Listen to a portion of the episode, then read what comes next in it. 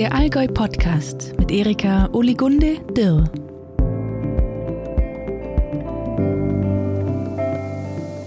Herzlich willkommen zum ersten Gespräch im Allgäu Podcast. Um was es in diesem Projekt generell geht, weshalb man bei den Aufnahmen hin und wieder Radfahrer oder Traktoren vorbeifahren hört und wer ich bin, das erfahrt ihr auf podcast.allgäu.de oder in Folge 1 dieses Podcasts.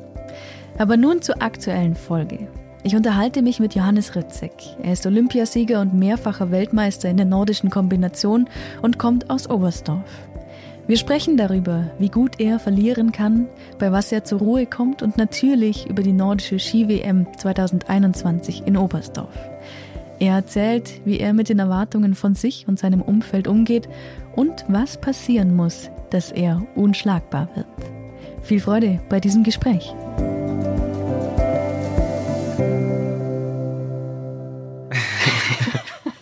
Johannes, herzlich willkommen im Allgäu Podcast. Schön, dass du da bist. Ja, freut mich auch riesig. Ähm, schön, dass ich da sein darf. Du bist Olympiasieger, du bist Weltmeister, du bist Sportler des Jahres, du bist der Allgäuer Goldjunge. Du wirst entsprechend viele Interviews führen. Gibt es eine Frage, die dich nervt? Ja, per se jetzt, also so jetzt aus dem Stegreif nicht, aber es gibt sicher Fragen, wo man vielleicht in der Situation nicht hören will oder nach so einem Rennen. Da war ich früher, glaube ich, noch emotionaler. Mittlerweile weiß ich, dass die Fragen kommen oder welche kommen. Kann mich da mittlerweile ein bisschen drauf einstellen, aber also generell kommt es immer auf die Antwort an, äh, die man dann auf so eine Frage gibt. Welche Fragen wiederholen sich immer wieder? Also ganz klassisch wiederholen sich natürlich Fragen, was machst du lieber, Skispringen oder Laufen? Das ist so die, irgendwie die klassische Frage, wie bist du dazukommen oder halt, woran hat es gelegen? Also wenn es jetzt irgendwie nicht gut lief oder wie fühlt man sich? Man fühlt sich dann schon immer ähnlich. Es fühlt sich natürlich cool an. Man beschreibt es mit seinen eigenen Worten und das macht es dann vielleicht ähm, dann doch persönlich. Gibt es einen Wettkampf oder einen Sieg, der für dich so besonders raussticht?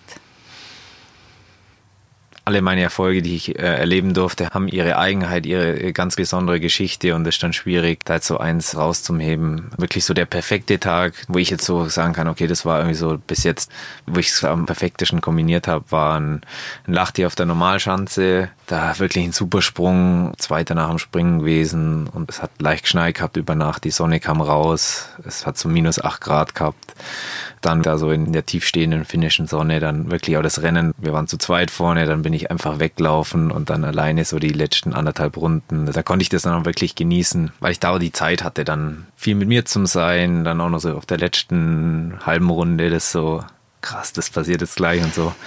Es war dann bei den anderen Rennen natürlich anders. Die waren auch krass, also der Olympiasieg da war es dann ganz anders. Da sind wir dann zu viert oder zu fünft in die letzte Runde gegangen da wusste ich, jetzt geht's halt drum. Aber es war natürlich ganz anders, weil der Ausgang ganz, ganz unsicher war. Aber das war dann für dann im Ziel noch viel krass emotionaler, weil es halt so auf dem Zielsprint ja, also es gibt viele, auch der erste Weltmeistertitel in, in Falun, wo es ein bisschen nicht unverhofft, aber da hat jetzt nicht jeder mit mir gerechnet. Also ich kann da jetzt nicht eins ganz speziell rausnehmen, weil irgendwie die Geschichten drumherum es wert sind, bei allen zu erzählen. Speziell, wenn es so eng ist und vielleicht sogar ein Teamkollege von dir gewinnt, kannst du ihm das dann gönnen? Ah, doch, auf jeden Fall. Also man muss es vielleicht unterscheiden. Wenn man jetzt direkt nach dem Rennen und man selber in dem Kampf drin war, ähm, und vielleicht ohne Medaille rauskommt. Oder ja, es ist dann doch, was weiß ich, ein Zielsprint. Wenn man den verliert, ist man natürlich in, in, im ersten Moment gerade beim Laktat, man hat wenig Sauerstoff im Hirn. Die Enttäuschung für sich persönlich überwiegt da die Freude für den anderen. Aber bei den Teamkollegen, man ist so viel unterwegs im Jahr.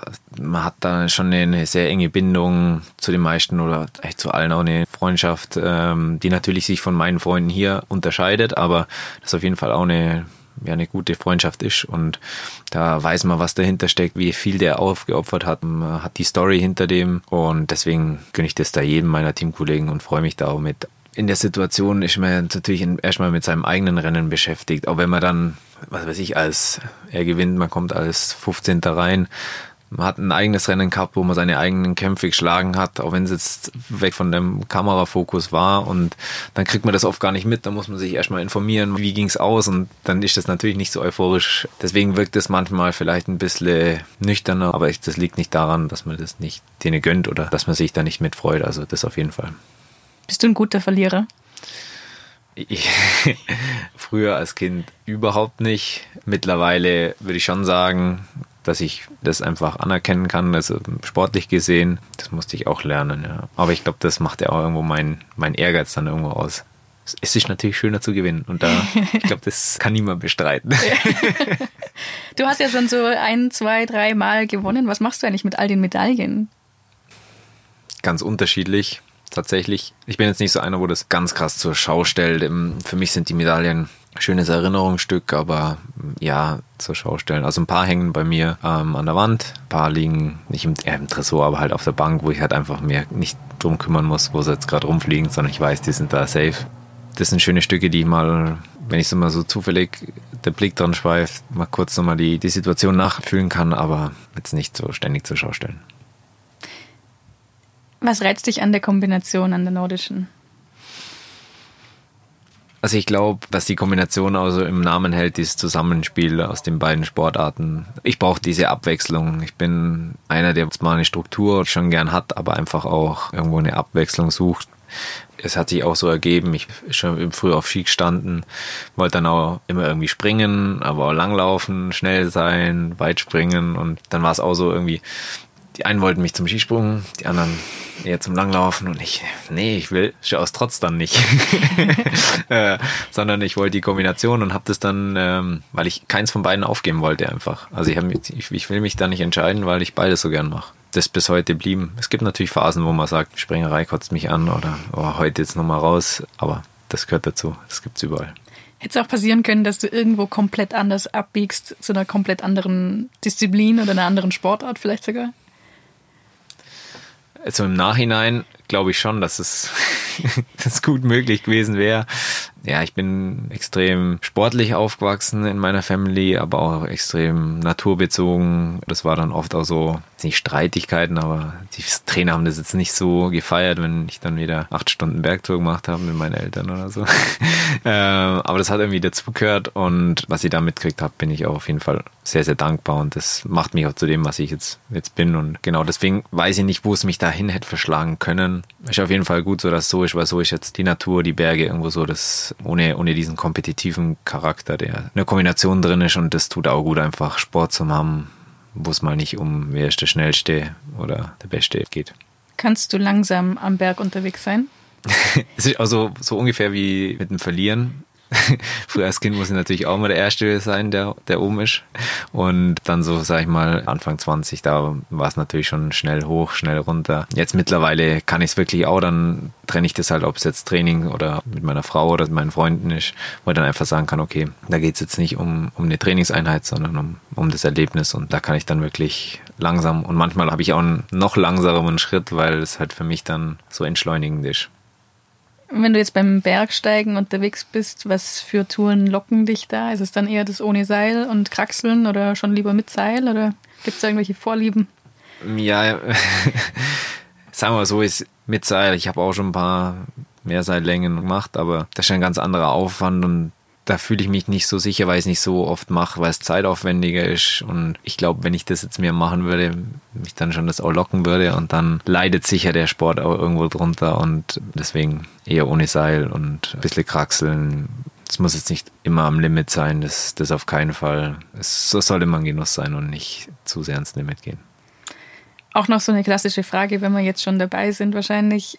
Was für eine Rolle spielt da das Allgäu für dich? Also sowohl für dich als privater Johannes als auch für dich zum Training? Das Allgäu ist einfach meine Heimat und das, wo mich irgendwie zu dem Sportler oder zu dem Menschen gemacht hat, wo ich jetzt bin. Also diese ganzen Faktoren, die Allgäuer Natur, natürlich die Berge, aber auch Wälder, Seen, also der Freibergsee zum Beispiel, auch das Bewusstsein einfach, was man erleben kann, wenn man einfach genau hinschaut. Das hat mich so privat auf jeden Fall zu dem gemacht und natürlich sportlich. Ich meine, ohne die Schanze jetzt vor der Haustür ist so ein äh, wird man jetzt auch nicht unbedingt Skispringer. Und das genieße ich jetzt noch. Ich kann meine Laufschuhe anziehen, auch von hier aus langlaufen, rollern, habe fünf Minuten zur Schanze, ähm, habe das wirklich alles äh, fast fußläufig erreichbar und das ist schon eine super Voraussetzung. Nochmal zurück zu deiner Karriere. Die Saison 2019, 2020 war nicht so erfolgreich, aber lehrreich, hast du mal bei Instagram geschrieben. Was hast denn du da so gelernt? Lehrreich in, ja, auf vielen Ebenen wirklich. Also zum einen mal, dass der Erfolg, meine Karriere einfach bis dahin schon sehr steil ging. Natürlich hatte ich schon auch Rückschläge 2014, wo ich äh, da um den Olympiasieg gekämpft habe und da wirklich kurz vor Ziel dann zu Fall kam und auch nach 2011 mit dem Trainerwechsel, wo ich dann auch erstmal nach der Schule mich so ein bisschen wieder selber finden musste. Aber die Saison war so wirklich, wo ich gemerkt habe, boah, der Anschluss ist jetzt echt schwierig so. Der Ansatz im Sprung hat irgendwo gefehlt, dass es jetzt wirklich so vorwärts geht. Und das war dann so ein krasses Erlebnis, weil die Jahre davor lief es echt immer auf einem extrem hohen Niveau und natürlich die drei Jahre davor waren überragend mit den ganzen Titeln, wo ich da gewinnen konnte. Man nimmt es dann auch gar nicht so wahr, weil das dann WM und dann geht es gleich wieder mit, mit dem Weltcup und dann wieder Vorbereitung auf die nächste Saison und da ist das dann wirklich so bab, bab, bab und habe das dann auch noch mehr zu schätzen gelernt. Also die Besonderheit hat sich da letztes Jahr für mich noch mehr rausgestellt und natürlich technisch, oder sagen wir in der Vorbereitung sind auch vielleicht ein paar Dinge jetzt nicht so gelaufen, wie ich es mir vorgestellt habe. Zum einen die Verletzung mit meinem Fuß, ähm, wo ich einfach auch gemerkt habe, okay, irgendwo muss ich auch mal auf deinen Körper noch mehr hören. Ich bin jetzt auch keine Anfang 20 mehr, das hört sich immer so an. Ich bin jetzt nicht alt, aber Regeneration braucht auch der Körper. Das hat sicher auch diese erfolgreichen Jahre, wo mental und physisch viel abverlangt wurde, äh, sind auch nicht ganz spurlos vorbeigegangen. Das trotzdem merke ich, dass ich da jetzt noch arbeiten muss, um wieder auf das Niveau zu kommen, um da einfach konkurrenzfähig sein zu können. Wie war jetzt so dieser Moment, wo dir klar wurde, okay, du musst jetzt wirklich aussetzen mit der Verletzung am Fuß? Wie hast das, du das gepackt? Das war, ja, das war so komisch, weil, ja, klar, wenn ich mir jetzt einen Fuß bricht, dann ist klar, das war dann so ein Schmerz, ja, tut weh. Aber wenn ich die Zähne zusammenbeiß, könnte es schon gehen.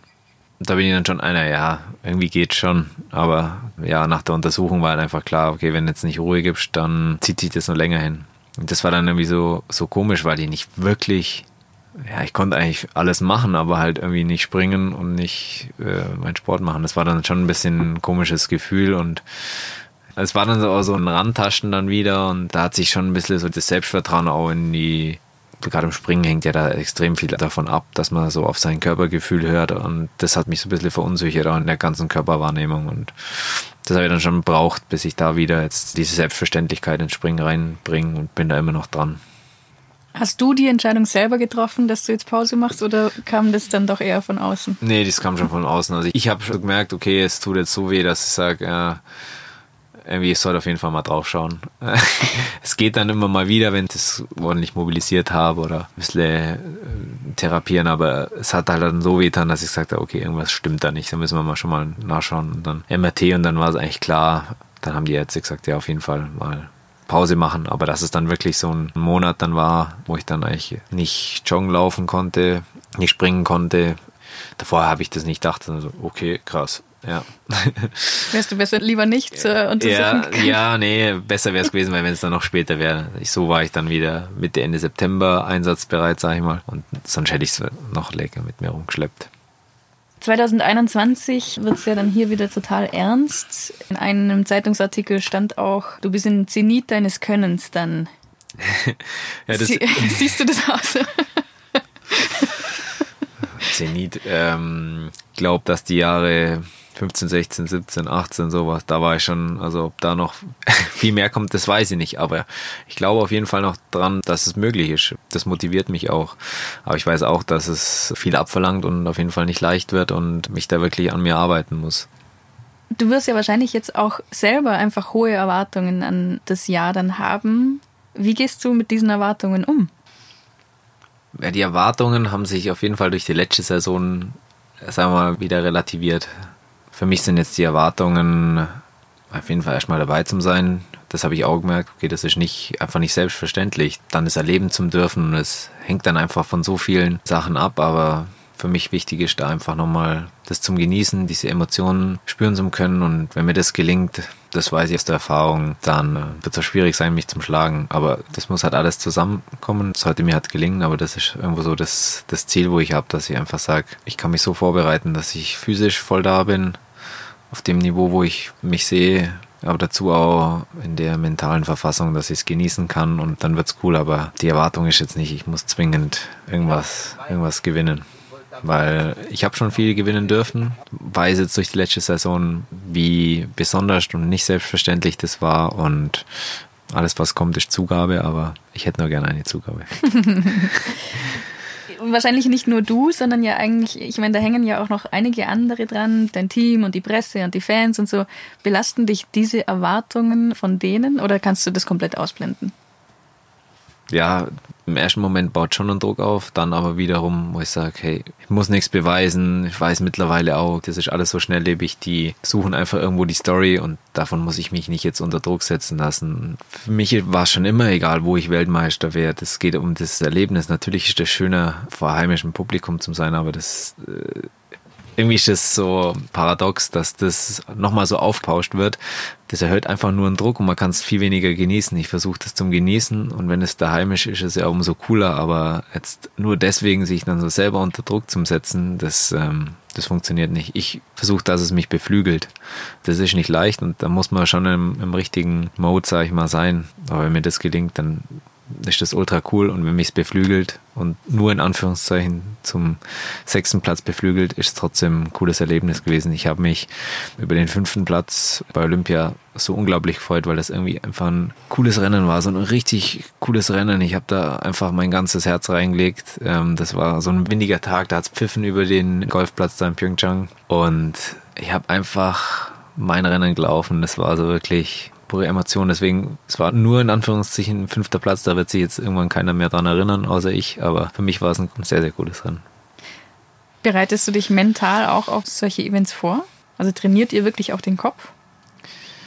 Ich bin eher einer, der sehr viel nachdenkt und sehr viel ja, mit sich auseinandersetzt. Aber jetzt wirklich auf diese Situationen kann man sich jetzt so gezielt fast gar nicht vorbereiten. Also ich arbeite mit einem Sportpsychologen schon langsam, aber jetzt auch nicht so, dass wir jetzt irgendwie ständig telefonieren oder x Situationen durchspielen, sondern dass man sich austauscht, dass man auch mal einfach mir nur zuhört oder einfach nochmal eine, eine Einschätzung gibt und das hilft mir oft schon viel einfach das zum Relativieren. Das ist das, was ich auch gemeint habe mit, ähm, wie gehe ich Oberstoff dann im Endeffekt an, sondern das einfach sich mal kurz zu relativieren, aus einem anderen Blickwinkel einfach das zu sehen, das hilft mir oft schon extrem manchmal ist es auch so, man denkt, wunderbar, wäre ich jetzt Weltmeister und das ist für mich ja auch persönlich das Nonplusultra und äh, das sind so viele Emotionen, die da da sind, Träume, die in Erfüllung gingen, aber für viele andere ist das halt einfach so, ja, Weltmeister 2017 in der Kombination. Das kann nicht so viele aus Deutschland benennen, aber für mich, oder das ist einfach, einfach solche Dinge so einfach mal zum Relativieren, das hilft manchmal auch mir, zumindest. Was machst du, wenn du mal keinen Sport machst? Sport, nein. äh, ich habe immer so die Definition von Sport. Nein, also zum einen hat mir da meine Frau auch extrem, ähm, muss ich wirklich sagen, sie ist auch also sehr, sehr sportlich, aber ihr Leben hat sich nicht immer so nur um, um Sport dreht wie bei mir. Also es ist halt schon in der Schule, wo ich viel natürlich mit Sportlern abgehangen bin, da ging es halt wirklich 24-7 um Sport. Ähm, da einfach mal so den Blick wieder woanders hin zu kriegen, dass es nicht Sport einfach alles ist. Da ja, hat mich meine Frau schon hier und da mal äh, ja, schon einen coolen Blick äh, wiedergeben. Und ja, sonst jetzt, was mache ich, wenn ich nicht Sport mache? Ähm, relaxen, erholen. äh, das, das hätte der Trainer halt gern. Nein, ich, ich ähm, ja, nur, nur nichts machen kann ich auch nicht. Äh, so, ich bin allgemein sehr gern draußen. Das ist schon immer genau was, was ist die Definition von Sport. Also im Sommer, wenn wir mal, was weiß ich, äh, Pilze sammeln gehen oder einfach gern Kaffee trinken durch da. Äh, aber das kann man ja auch nicht den ganzen Tag machen. naja, aber so sehr wie du dich damit ja. auseinandersetzt, kann man offensichtlich einige Stunden ja. damit verbringen. Ja, das auf jeden Fall. naja, jetzt hatte ich ja dann, ja, mein Studium, das war, jetzt hat mich die letzten sieben Jahre schon äh, begleitet und gefordert. Dann klar mit Freunden was unternehmen, auch mal einfach da Zeit verbringen, die wo dann oft im Winter auch nicht da ist. Ähm, da ganz unterschiedliche Dinge. Genau. Noch ganz kurz nochmal das Thema mit dem Kaffee. Mhm. Also du wirst ja immer als Hobbybarista dargestellt. Kommt die Liebe zu Kaffee, weil du gerne mit Milchschaum malst oder weil du irgendwie einfach sowieso gerne Kaffee trinkst und keinen schlechten Kaffee haben willst? Ja, das Kaffee-Game hat sich ein bisschen entwickelt bei mir. ähm, ich habe schon immer gern Kaffee getrunken. Fand das schon als Kind, bevor ich eigentlich richtigen Kaffee getrunken habe. Cool bei meinem Dad. dann habe ich dann so Getreidekaffee gekriegt. Dann halt normalen Kaffee, Filterkaffee, dann so einen Vollautomat, wo ich dann meine erste eigene Wohnung hatte, so Kapseln. Und da habe ich dann schon gemerkt, ja, irgendwie, das ist nicht so die Endlösung dann mit der Biletti, das war dann schon echt cool, weil es auch dann schon, schon mehr zelebrieren war. Man muss ja warten, bis es hochkocht dann. Und äh, ist einfach so irgendwie so ein, so ein Ritual dann, wo ich auch morgens immer gern gemacht habe, weil jetzt ja mit der Siebträgermaschine, die ich mir dann nach 2017 äh, selber geschenkt habe, ist jetzt natürlich dann auch das Milchschaum-Game auf Nespresso äh, Vordergrund gerückt. Da bin ich ja, stagniert gerade. Also ich kann ganz gut, aber jetzt um wirklich so, was weiß ich, so einen Schwan dann nur drauf zum Zaubern, so viel Cappuccino kann ich nicht trinken. Und das Problem ist, meine Frau trinkt eigentlich keinen Kaffee. Nur wenig, mit ganz viel Milch. ähm, deswegen kann ich dir jetzt auch nicht so fünf Cappuccino am Tag servieren. Das Ah, funktioniert Johannes, ich gehe davon aus, dass es wahrscheinlich hier so im Umkreis schon so ein paar Leute gäbe, die zum Kaffee trinken notfalls vorbeikommen Ja, ja, das, würden. ich lade aber oft ein. Also wenn ich dann, äh, wenn ich dann so, ist ja auch das Problem, aber dann stehe ich zehn Minuten äh, und krieg vom Gespräch nichts mit. Nein, aber das mache ich gern, mache ich gern. Nein, ich glaube, das wissen alle meine Freunde, wenn sie zu mir kommen, gibt's immer. Den schiefen Schwan. Ja, naja, den schiefen Schwan. Ja, ich, äh, manchmal sind es kreative Herzen oder so, viereckige. Nein, Aber gibt es jetzt wirklich ein Motiv, an dem du arbeitest, an dem du nee, trainierst? akt aktuell nicht. Äh, aktuell jetzt nicht. 2021 dann, Dann vielleicht. genau. Mit der neuen Ja, Maschine. man, dann. man kann ja natürlich schon den so zeichnen, also dann mit so einer Pinzette, da kann man dann auch so Hasen und so Zeug machen. Ich glaube, da fehlt mir der ruhige Finger. du brauchst eine größere Tasse. ja, genau, das, das habe ich auch schon gemerkt. Ungefähr ein Zwanzigstel Espresso und der Rest Milch. Da hat man dann äh, Chance, alles nur aufzuholen. Gibt's was, das du gerne ausprobieren würdest, wenn du denn mehr Zeit im Alltag hättest? Ich versuche eh schon, probiere mich ganz gerne an, an vielen Dingen aus. Also, manche Freunde, da, ja, da ist ja schon wieder zu tief drin. Also zum Beispiel bei dem Kaffee-Game, da bin ich natürlich auch gleich mal tief eingestiegen. Äh, Fotografieren mache ich oder habe ich jetzt seit eineinhalb Jahren so ungefähr da jetzt auch mal mehr, umso mehr Zeit ich habe, umso mehr befasse ich mich damit. Dann, was weiß ich, Geschichte, irgendwie, das war auch schon in der Schule mit meinem Lieblingsfach. Aktuell muss ich mir halt immer so Dinge suchen, wo sie irgendwo mit dem Sport ja, vereinbar sind, wo jetzt halt nicht so zeitaufwendig mit wirklich irgendwo hinfahren oder sag ich mal so fotografieren kann ich unterwegs, mir irgendwas Bücher durchlesen kann ich unterwegs, aber deswegen wüsste ich jetzt nicht, was es wäre, wenn ich so noch mehr Zeit hätte. Wird sich zeigen, wenn Wird du dann zeigen. mehr Zeit hast. Das wird sich zeigen, wenn ich dann irgendwann mal mehr Zeit habe. Aber dann sollte ich ja irgendwo anders das Geld verdienen. Johannes, vielen Dank für das Gespräch. Hat mich gefreut.